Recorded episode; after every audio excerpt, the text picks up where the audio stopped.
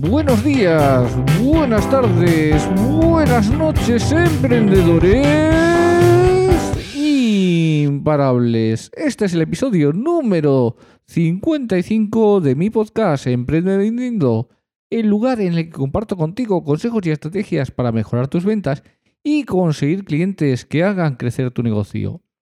En el episodio anterior hemos hablado de cómo puedes vender en Amazon, cómo puedes localizar los productos para vender en Amazon. En este episodio vamos a dar un paso más en esa serie de episodios en los que hablamos de cómo puedes trabajar de freelance. ¿Estás listo? Mi nombre es Ángel Sainz y quiero que en estos minutos que dura este episodio estés atento y tomes buena nota de todo lo que tengo que contarte para que lo apliques y avances en tu negocio. ¡Comenzamos! Bienvenidos al podcast Emprende Vendiendo, el lugar donde cada semana compartiremos contigo consejos y estrategias para mejorar tus ventas y conseguir clientes que hagan crecer tu negocio. Para alcanzar el éxito en cualquier negocio que quieras emprender, tienes que formarte aprender para emprender. Y para ello no hay nada mejor que domines el arte de la venta. Y desde Emprende Vendiendo te ayudamos de tres maneras. Primero, seleccionaremos las mejores y más actuales estrategias para aumentar tus ventas. Segundo, te ofreceremos la explicación de cómo puedes implementar estas técnicas con éxito en tu negocio.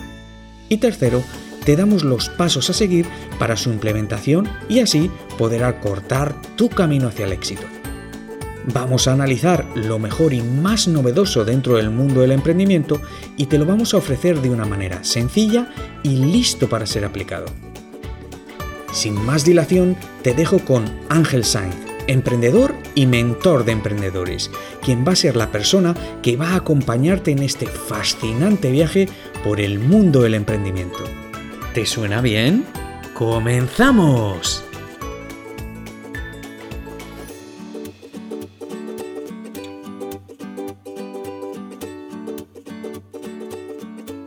En el episodio del día de hoy vamos a hablar de una cuestión, bueno, pues ya verás que un tanto que no nos gusta realmente a las personas que nos queremos dedicar al tema de trabajar como freelance son los asuntos legales, los impuestos, la ética y los contratos, que nos pueden parecer pues cosas legales muy aburridas.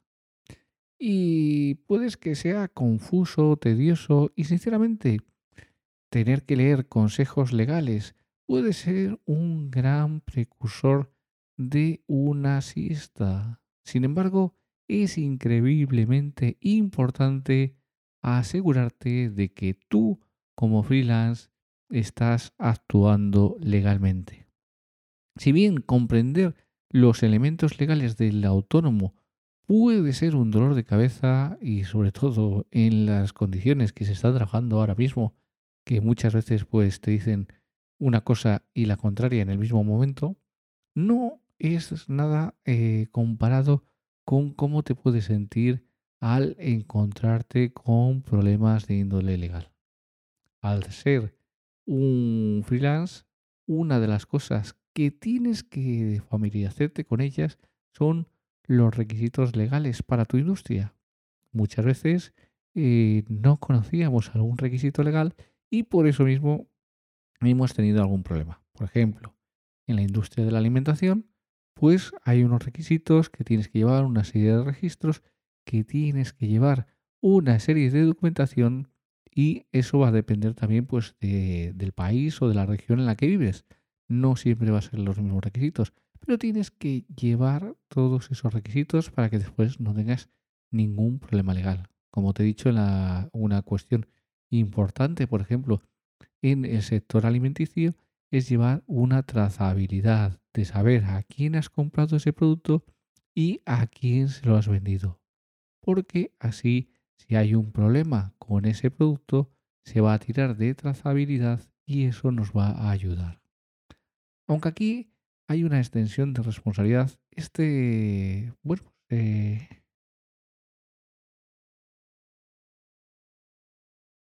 aquí te tengo que decir como extensión de responsabilidad que no te vamos a proporcionar asesoramiento legal en este podcast. No sería nuestra intención. Simplemente te vamos, simplemente te vamos a dar pues unas nociones para que tengas y puedas comprender algo, pero no te podemos dar un asesoramiento legal. Primero porque no conocemos tu caso. Y segundo, porque para eso hay asesores. No somos nosotros los más indicados.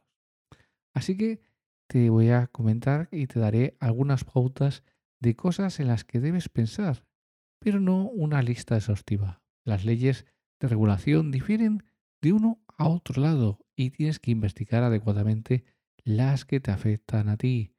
Lo comprenderás y, lo que tienes que tener en cuenta es que estos aspectos legales, y eso es lo que quiero tener eh, referencia con este podcast, pues el que tú puedas tener conciencia de que eso es una parte fundamental, de que no lo tienes que dejar así porque como no me gusta lo dejo un poco de lado. No, no. Tienes que tener eh, unos conocimientos mínimos y después dejarte asesorar por un buen asesor. Al iniciar un negocio independiente hay eh, varias cosas que tienes que tener muy, muy claras que los componentes legales se aplican a las industrias independientes indiferentemente de, bueno, pues si estás funcionando en un sitio o en otro, va a haber mucha diferencia. Y eso es lo que te toca investigar. También es posible que debas contratar un seguro adicional. En muchos casos te piden un seguro de responsabilidad civil, dependiendo un poco en lo que tú vayas a trabajar. Si te planteas trabajar desde tu casa, algunos seguros del hogar no cubren el desempeño de tu empresa, no cubren pues eh, lo que tú vayas a tener como empresa. Tienes que te diferenciar en un concepto que eh, cuando tú eres freelance, cuando ya estás trabajando como freelance, vas a tener una parte que es tu parte personal y otra parte separada que es la parte de tu negocio como freelance. Y por eso tienes que ir viendo si los seguros cubren todo, si no cubren todo.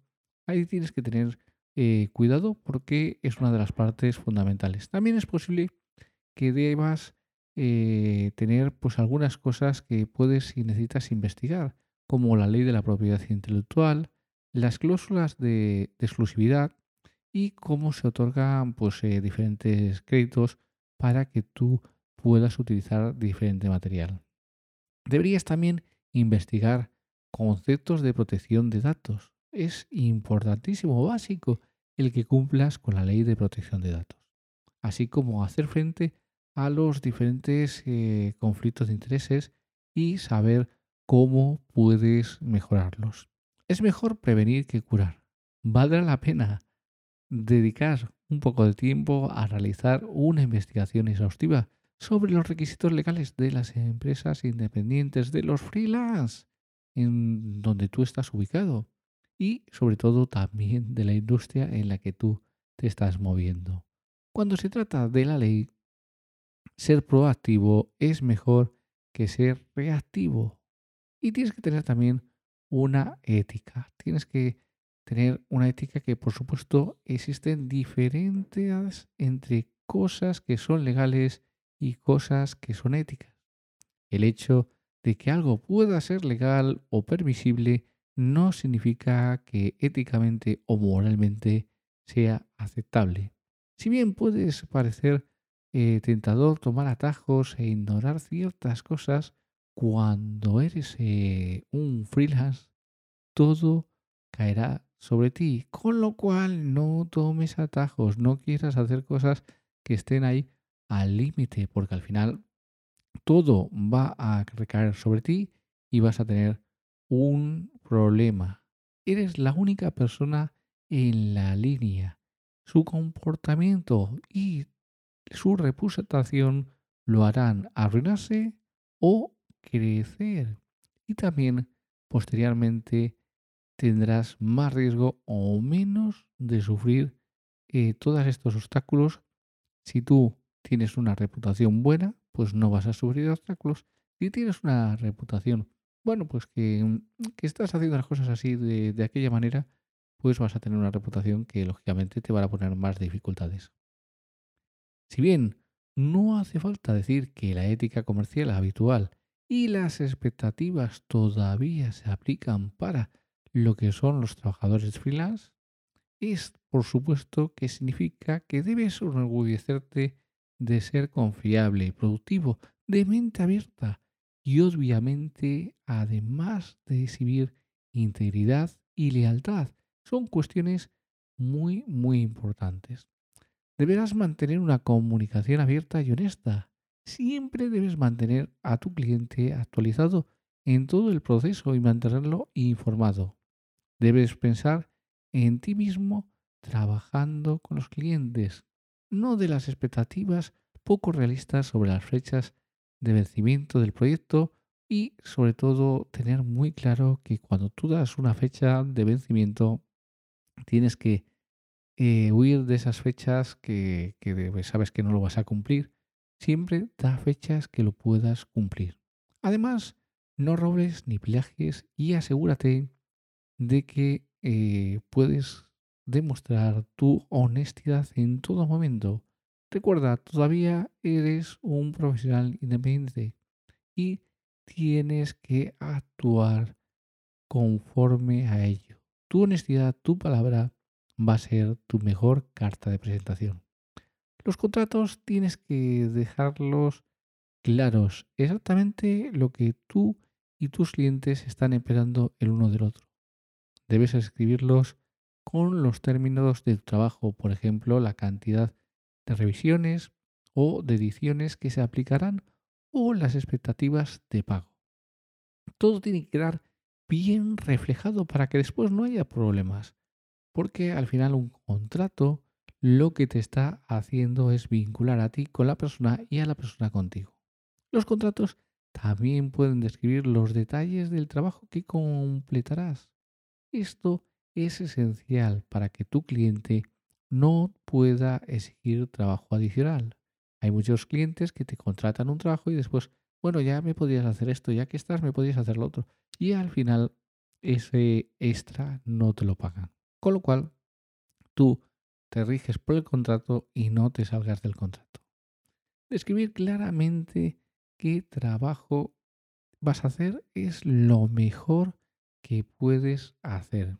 Y sobre todo también tienes que hacer pues eh, todo el trabajo para que el cliente no te pueda decir, no, es que yo quiero esto o quiero esto otro. No, no, tú lo que has contratado es esto y es lo que te estamos dando. Y sobre todo también tienes que definir los plazos.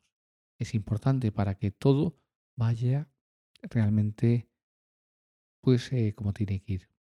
También es importante que eh, en el contrato figuren las condiciones de pago.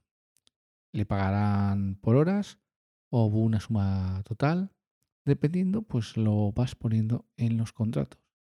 Puedes redactarlo con una simple lista de términos o lo que yo te recomiendo es que los contratos pues los revise pues eh, un abogado o un asesor.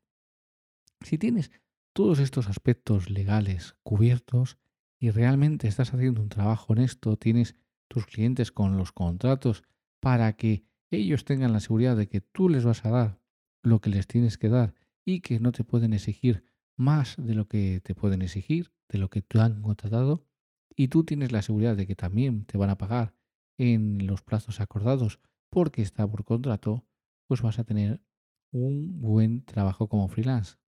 Así que tenlo muy muy en cuenta, si no te gusta todo este tema legal, como a muchísimos emprendedores que no nos gustan los temas legales, pues bueno, mm, es una cuestión que tienes que prestarle un poco de atención, que te puedes rodear de gente que te, bueno, pues te ayude en ello, como son asesores, como son abogados, pero que al final tienes que tener unas nociones básicas y saber por dónde van las cosas para que no haya ningún tipo de problema, para que realmente todo funcione adecuadamente.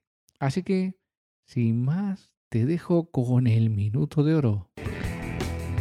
El minuto de oro, un minuto para una píldora de emprendimiento. En este minuto de oro quiero hablarte de la frase, el hábito no hace al monje. Y te estarás preguntando, pero Ángel, ¿por qué me comentas esto? Pues porque en los negocios se ven muchas personas que actúan. Quiero decir, interpretan un papel para intentar convencer a los demás de algo que no son.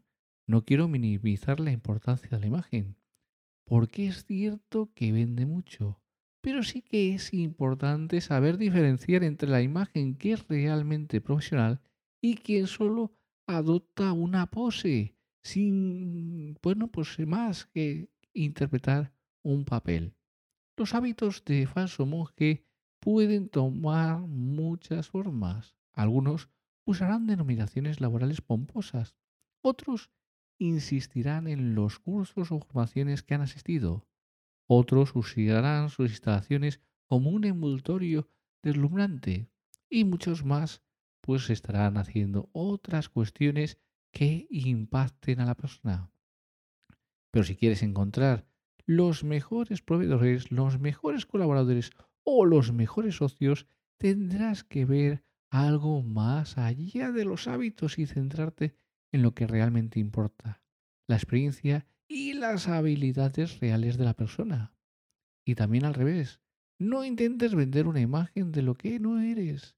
Céntrate en lo que sabes hacer bien y aprovecha las ventajas competitivas si haces esto, vas a tener muy buen resultado. Ahora bien, tienes que aplicarlo tanto cuando ves a una persona como en ti mismo. Ahora vamos con la frase emprendedora del día que dice así. Por el momento no estamos planteando conquistar el mundo. Sergey Brin, cofundador de Google. Espero que implementes todo lo aprendido y que te sirva para desarrollar y hacer crecer tu negocio. Gracias por acompañarnos. Si te ha gustado el capítulo del día de hoy, dale a me gusta, comparte y comenta. Así podré llegar y ayudar a más personas como tú interesadas en crecer y emprender sus negocios. Puedes dejarme tu consulta o sugerencia en info.angel6.com o en los comentarios de este podcast para ayudarte en lo que precises. Te espero en el próximo episodio y no olvides, allí donde hay una empresa de éxito, alguna vez alguien tomó una decisión valiente.